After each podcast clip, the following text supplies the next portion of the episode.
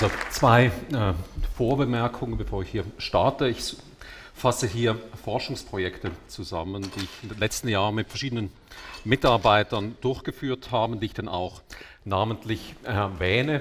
Und das Thema ist hier die sogenannte einseitige Gewalt, also Gewalt gegenüber Zivilisten. Das ist ein neues Feld innerhalb der Kriegsursachenforschung. Seit 10, 15 Jahren wird systematisch darüber geforscht, wann es zu solcher Gewalt äh, kommt. Die zweite Vorbemerkung, äh, also es ist ein Panel hier über neue Kriege. Sie sehen auch, ich habe ein bisschen neue Technik im Vergleich zu den Vorrednern hier. Also je jünger die äh, Präsentatoren sind, desto ja, neuer sind auch die Präsentationstechniken. Das sagt nichts über die das sagt nichts über den Gehalt der Präsentation ähm, aus. Ja, äh, aber zurück. no, no. zurück zu dieser äh, These der neuen Kriege. Mein Problem mit dieser These rührt einfach daher, dass ich nicht genau weiß, wann wirklich der erste neue Krieg stattgefunden haben soll. Und ich zeige Ihnen dann gleich zur Einleitung, warum ich hier eine gewisse Skepsis habe.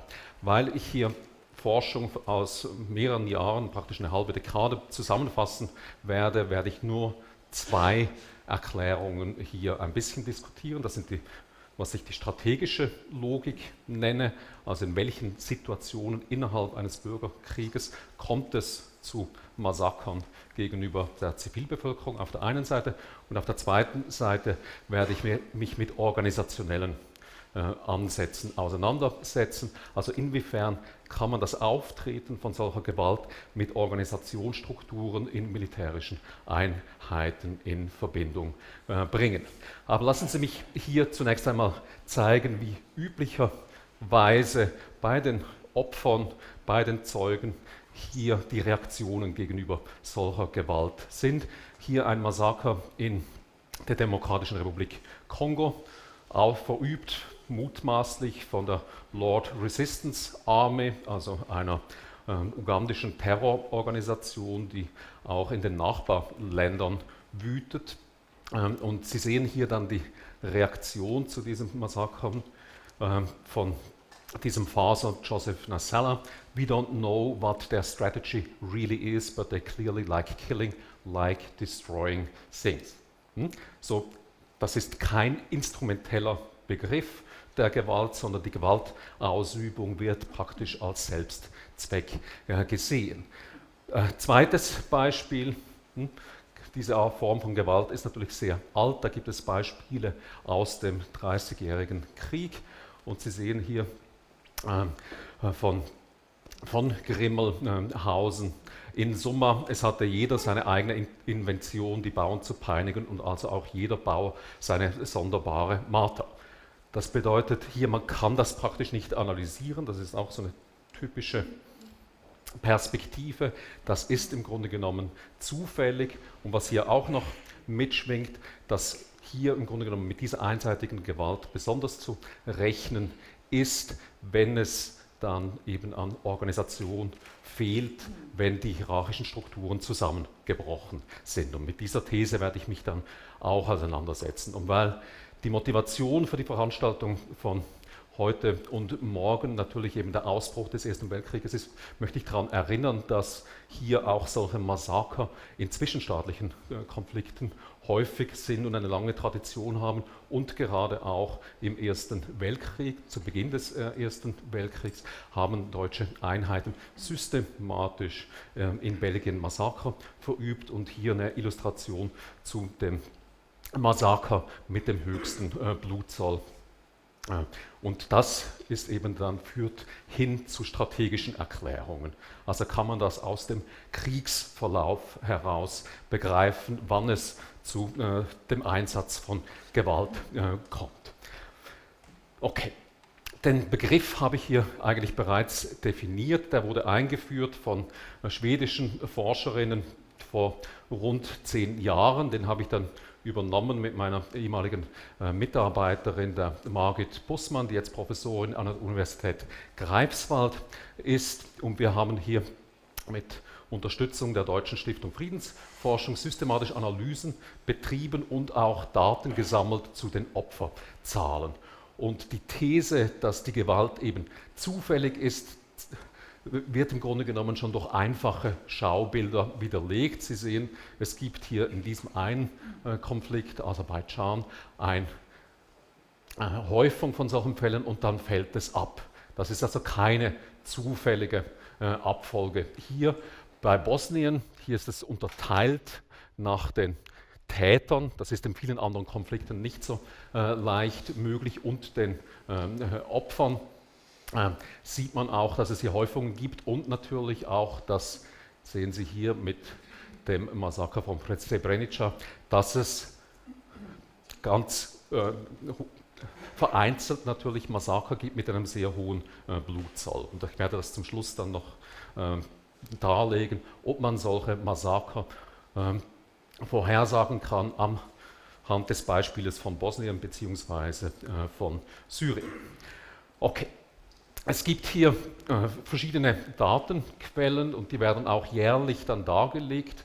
Und Sie sehen, dass äh, wie die äh, Schlachtopferzahlen und die Häufigkeit der Kriege in den letzten Dekaden im Grunde genommen eine Abnahme zu verzeichnen war. Also das Risiko als Opfer, Zivilopfer oder militärisches Opfer in einem äh, Bürgerkrieg oder bewaffneten Konflikt generell zu sterben, hat seit Mitte der 1990er Jahre abgenommen.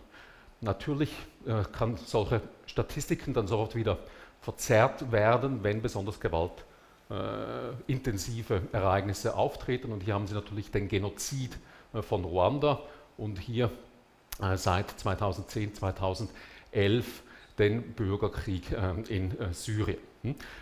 Diese Abnahme hat dazu geführt, dass Steven Pinker und Joshua Goldstein glauben, dass eben äh, hier dieser Trend anhalten wird. Sie haben natürlich jetzt hier Probleme mit diesem plötzlichen ähm, Anwachsen, das in den letzten Jahren ähm, aufgetreten äh, ist. Ähm, was kann man sagen äh, so zu den Statistiken? Unsere Sammlung von Marke Bussmann und mir zeigt, dass man praktisch in den meisten Fällen nicht genau weiß, äh, wie die Opfer gestorben sind. Hm, wir haben immer die konservativste Schätzung äh, übernommen äh, hier. Es ist relativ häufig, dass es hier eben dann die Leute erschossen wurden oder Opfer von Bombenanschlägen wurden und in bestimmten Konflikten äh, natürlich mit Messern und so weiter hingerichtet wurden. Ähm, gleichzeitig gibt es unter den militärischen Organisationen oder den terroristischen Organisationen oft die Gewalt gegenüber der Zivilbevölkerung äh, verüben, die Tendenz, dass sie sich auf diese Art von Gewalt spezialisieren. Das heißt, sie haben hier eine negative Beziehung zwischen der äh, Zahl der, äh, äh der totalen äh, oder der Gesamtzahl an Opfern und dann dem Prozentanteil der äh, zivilen Opfer in einem Konflikt. Also es gibt eben Organisationen, die besonders auf diese Karte äh, dann setzen. Eine zweite Tendenz ist, dass im Laufe eines Konfliktes die Gewaltanwendung immer brutaler wird. Und in der vorherigen Sitzung wurde auch natürlich auf diesen Verrohungseffekt ähm, hingewiesen. Das ist auf einer Studie hier von Hicks, äh, Lieb, Sandberg und Spagat, die haben das herausgefunden und prominent ähm, veröffentlich, veröffentlichen äh, können in den letzten Jahren. Also in vielen Konflikten gibt es das nicht zwangsläufig. Was uns interessiert hat, ist das Auf und Ab, beziehungsweise gibt es hier Erklärungen dafür, ob einseitige Gewalt eher das Instrument der schwächeren Seite oder der stärkeren äh, Seite ist. Und wir glauben, dass beides natürlich möglich ist, sowohl die stärkere Seite, oft die Regierung oder dann auch die Rebellen in bestimmten Situationen äh, berufen sich darauf. Und es gibt hier verschiedenste Forscher, ich habe jetzt hier einen erwähnt auf dieser Folie, Thomas Schelling, Nobelpreisträger, der auch maßgebliche Beiträge zur Entspannungstheorie geleistet hat, ähm, in, durch sein Buch äh, Strategy and Conflict, und in dem zweiten Buch Arms and Influence hat er sich unter anderem dann auch eben mit diesen asymmetrischen Konflikten auseinandergesetzt und diese Art der asymmetrischen äh, Kriegsführung ähm, analysiert er im Rahmen eines Verhandlungsprozesses. Das ist also eine clausewitzianische Perspektive. Hm? Gewalt ist ein Instrument, um bestimmte Ziele äh, zu erreichen und hier wollen sie im Grunde genommen die Gegenseite zu äh, Konzessionen zwingen, dadurch, dass sie zeigen, dass die Gegenseite verwundbar ist. The power to hurt, hm?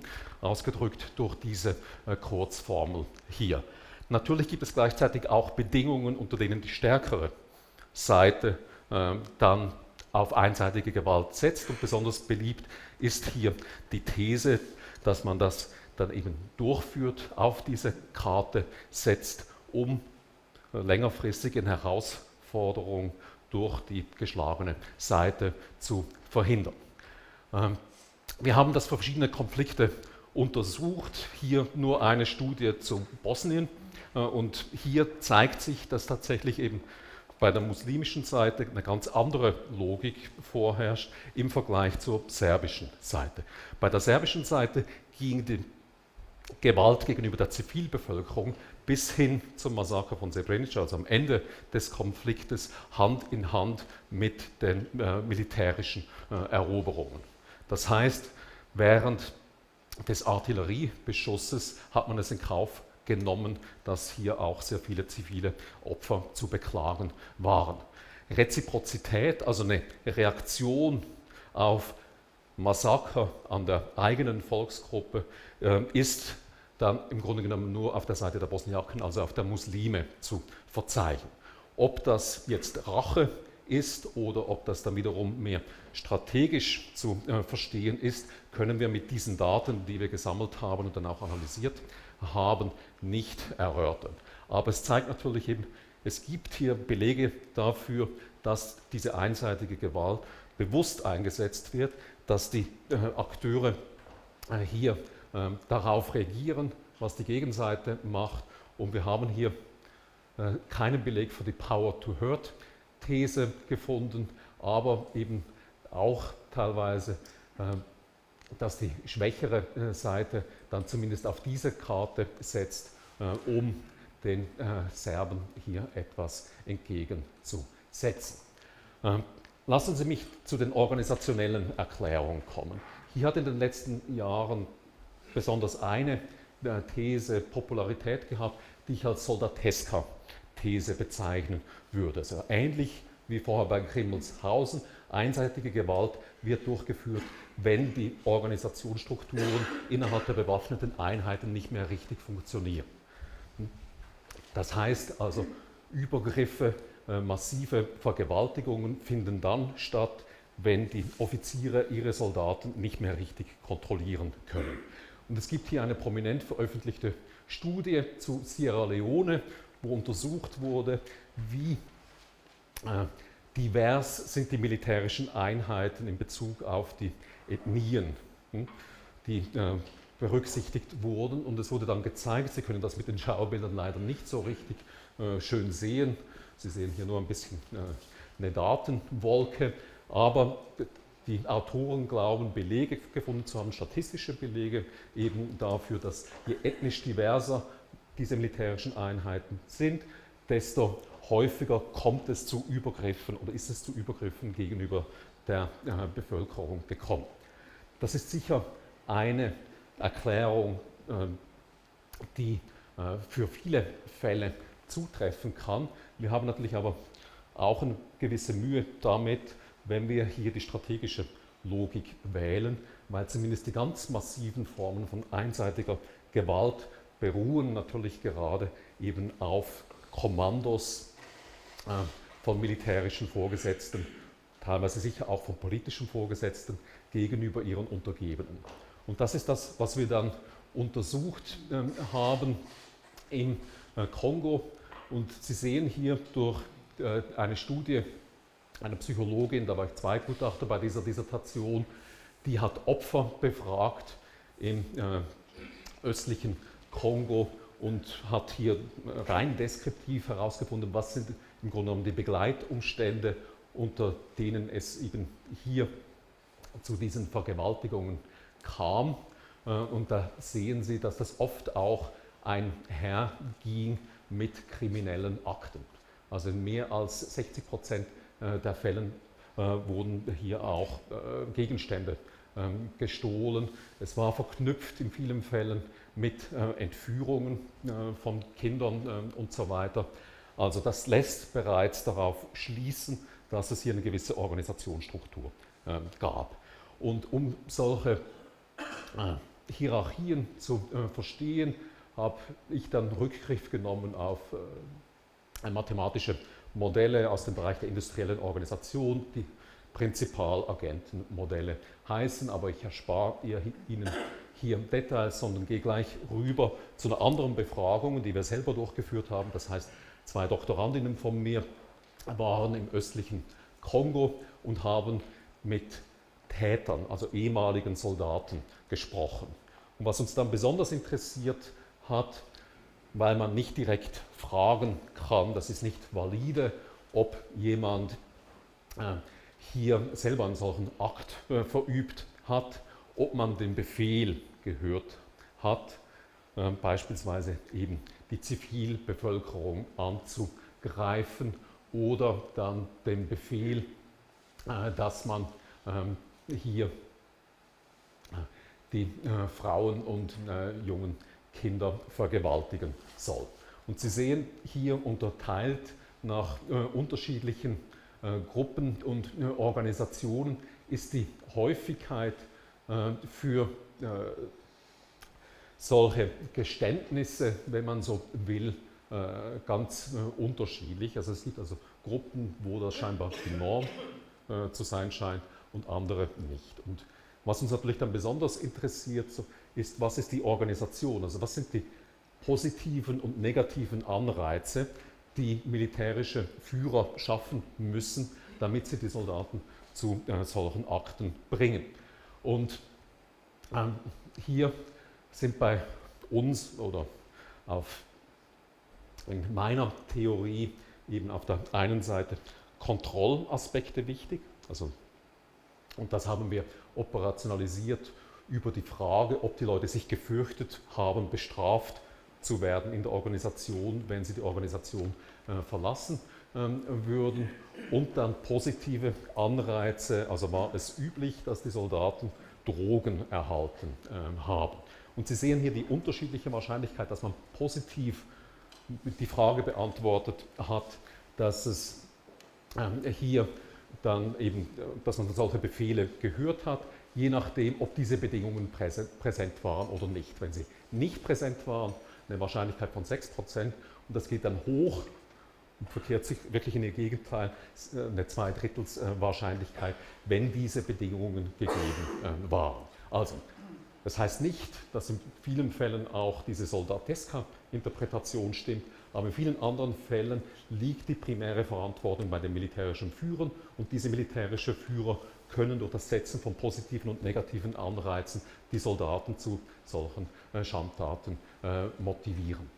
Ähm, okay, das führt natürlich dann zur Frage, was kann man hier dagegen äh, tun? Und das schließt natürlich jetzt dann das an, was gestern Abend schon diskutiert wurde.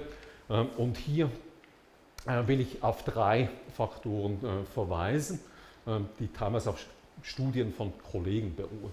Was sehr wichtig ist, äh, ist, ob die Einheiten, die hier militärisch äh, aktiv sind, ob sie demokratisch oder dass das Land demokratisch organisiert ist oder nicht. Und es gibt hier eine Studie, das kommt raus von James D. Morrow von der University of Michigan ähm, mit, mit Cambridge University Press.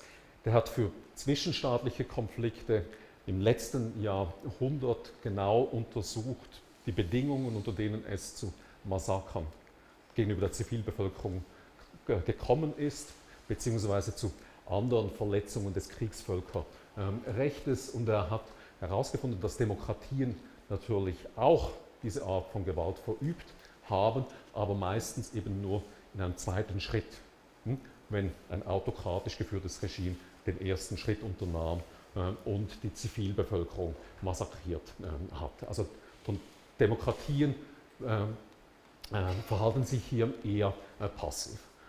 Ein zweiter Faktor, der sicher das Kalkül dieser Planer der Gewalt beeinflusst, ist die Macht von internationalen Organisationen und von äh, Normen. Und hier spielt sicher der Internationale Strafgerichtshof äh, eine Rolle, aber vielleicht spielt er auch eine zweischneidige Rolle. Das behaupten zumindest zwei äh, Forscher aus den USA, Bruce Bunen de Mesquita und Alastair Smith. Äh, Bruce Bunen de Mesquita ist der Doktorvater von James D. Morrow, aber er behauptet eben, wenn Sie hier die Handlungsoptionen einschränken von einem Diktator, dann ist er unter Umständen gezwungen, bis zur bitteren Neige zu gehen. Und das, diese Logik spielt natürlich sicher teilweise eine Rolle, äh, wenn Sie äh, sich das Assad-Regime anschauen und beispielsweise vergleichen mit dem Verhalten von Idi Amin, der auch seine eigene Bevölkerung massakriert hat und dann ins Exil geschickt werden konnte. Eine solche Option gibt es für Assad äh, praktisch nicht mehr. Was dann auch noch wichtig ist, und das habe ich mit äh, Margit Bussmann wiederum äh, untersucht, ist das Kriegsvölkerrecht.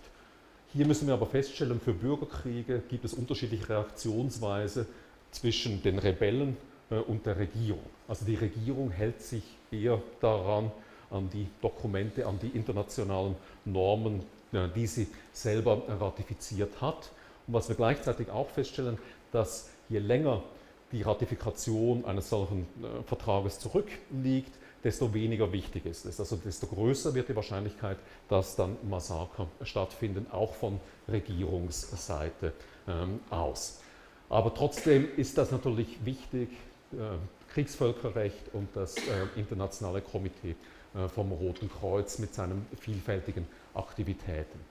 Ähm, was von uns zu erwarten ist, was wir machen können, ist Prognosen als Sozialwissenschaftler. Und ich möchte hier ganz kurz noch eine Prognose fest, äh, vorstellen, die wir zu Syrien letztes Jahr veröffentlicht haben. Und es handelt sich hier um eine Prognose während des Konfliktes. Also wir haben mit Daten bis zum äh, Februar 2012 geschätzt, was ist die Wahrscheinlichkeit, dass es zu einer Wiederholung eines Massakers in der Größe äh, des Massakers von Homs kam. Das war damals mit äh, geschätzten 364 äh, Zivilopfern das größte äh, Massaker.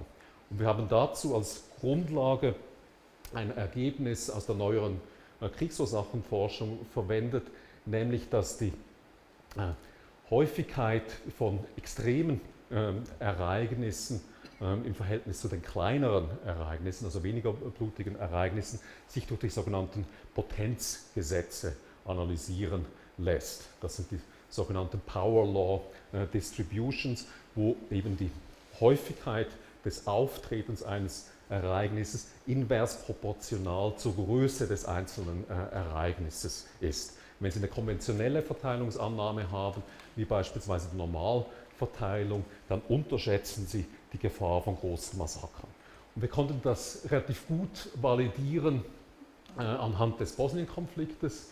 Und wir haben das dann auch zu validieren versucht ähm, innerhalb dieses Zeitrahmens, also bis Februar äh, 2013 und dann eine Prognose gemacht für drei äh, Monate für unterschiedliche Szenarien. Und Sie sehen dann hier eine Wiederholung ähm, eines Massakers in der, äh, der Größe des Massakers von Homs hat eine Wahrscheinlichkeit von äh, rund 11 äh, Prozent gehabt, wenn man die Potenzgesetze als Grundlage nimmt. wir glauben natürlich eben, dass man hier mit solchen Resultaten einen praktischen Beitrag für die Politik geben kann, dass man hier Frühwarnung betreiben ähm, kann und weil wir zusätzliche Informationen haben, gute Informationen, lassen sich hier äh, substanzielle Prognosen äh, machen. Ähm, ich habe verschiedentlich auf meine Co-Autoren äh, hingewiesen, ohne die diese Studien und dieser Vortrag hier nicht zustande gekommen wäre. Ich danke Ihnen für Ihre Aufmerksamkeit. Danke.